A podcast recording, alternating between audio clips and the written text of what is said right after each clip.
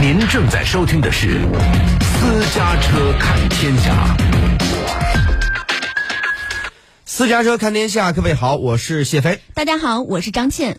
二十一号下午，东方航空 MU 五七三五航班在广西梧州市藤县境内坠毁，机上人员共一百三十二人，其中旅客一百二十三人，机组九人。事故发生后，各方救援力量迅速集结展开救援。当晚，党中央、国务院相关负责人已赶赴广西梧州，指导事故现场救援、善后处置及事故原因调查工作。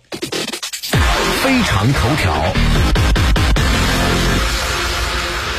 藤县民兵应急连连长潘启雷介绍了当时的情况。我们第一时间安置了一个排，保持了道路的畅通。藤州镇跟塘埠镇跟我们本部的应急连的人员直接进入现场，全覆盖的及时间的搜救有没有生还人员。我们这边遇到了一些困难呢，主要是地理位置，它道路比较狭隘。大型车辆进不来，因为这里就比较山咔咔的，通讯比较不顺畅。但是现在我们这边应急管理系统的话，已经架设了好多通讯设备了。你们的这种物资啊，有保障吗？有有有有有。我们现在的物资的话，因为我们临时机制已经是成熟了，所以我们的发电机组在出动的时候，我们已经随身携带了，前方跟后指都比较完善。事故发生之后呢，当地的消防救援队伍第一时间赶赴现场进行搜救。事故地点是三面环山的山坳，没有通电，进入山坳只有一条小路，大型救援设备上不去。经现场的研判，为保护现场，公安民警对整个现场进行了布控，暂时不需要的救援力量后撤待命，现场保留消防、武警等应急分队开展工作。因为现场没有照明设施，可视度非常差，人员太多，开展搜索容易造成新的危险，所以现场指挥部做出这个决定。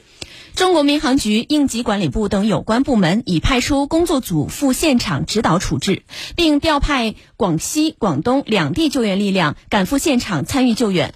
广西卫健委已经组织十二名重症烧伤骨外科专家赶赴梧州市藤县支援，广东卫健委也已经组织四名心理科、重症医学科、烧伤科专家驱车赶赴。广西梧州藤县支援。此外，广西各地首批心理专家五十多人也正在陆续赶往现场。截止到昨天下午的五点钟，藤县人武部和龙渝区人武部官兵和应急民兵配合当地的应急救援力量，已经对飞机失事地点周边完成搜救和现场保护，搭建临时指挥所两个，并配合当地的医护队伍开展医疗救护、场所消毒等工作。目前，军地力量仍在有序。的展开救援。那么一夜过去，当地的搜救工作如何呢？这个时间马上来听一下在现场采访的央广特派记者徐大为的相关介绍。呃，好的，我现在就是在那个广西梧州市，呃，藤县浪南镇波浪村，呃，M M U 七呃五七三五次航班坠毁区域的现场搜救指挥部。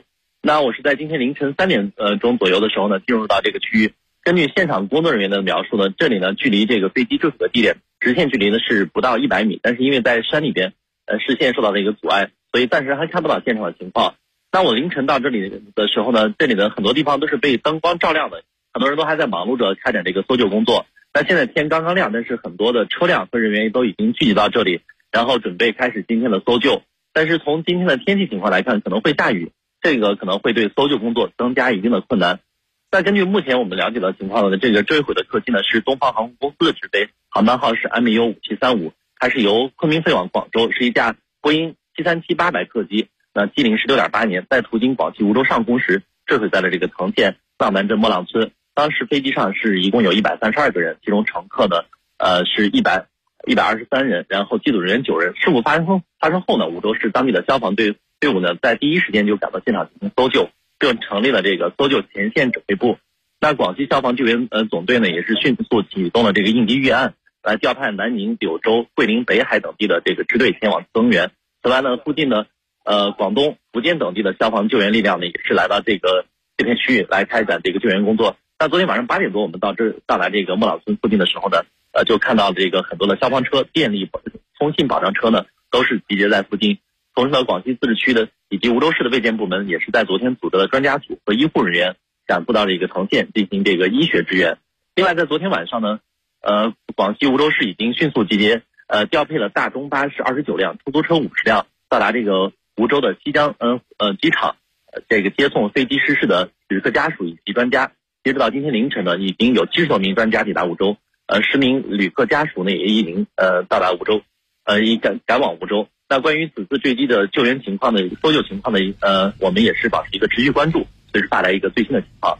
主持人，嗯，好的，感谢徐大伟的介绍。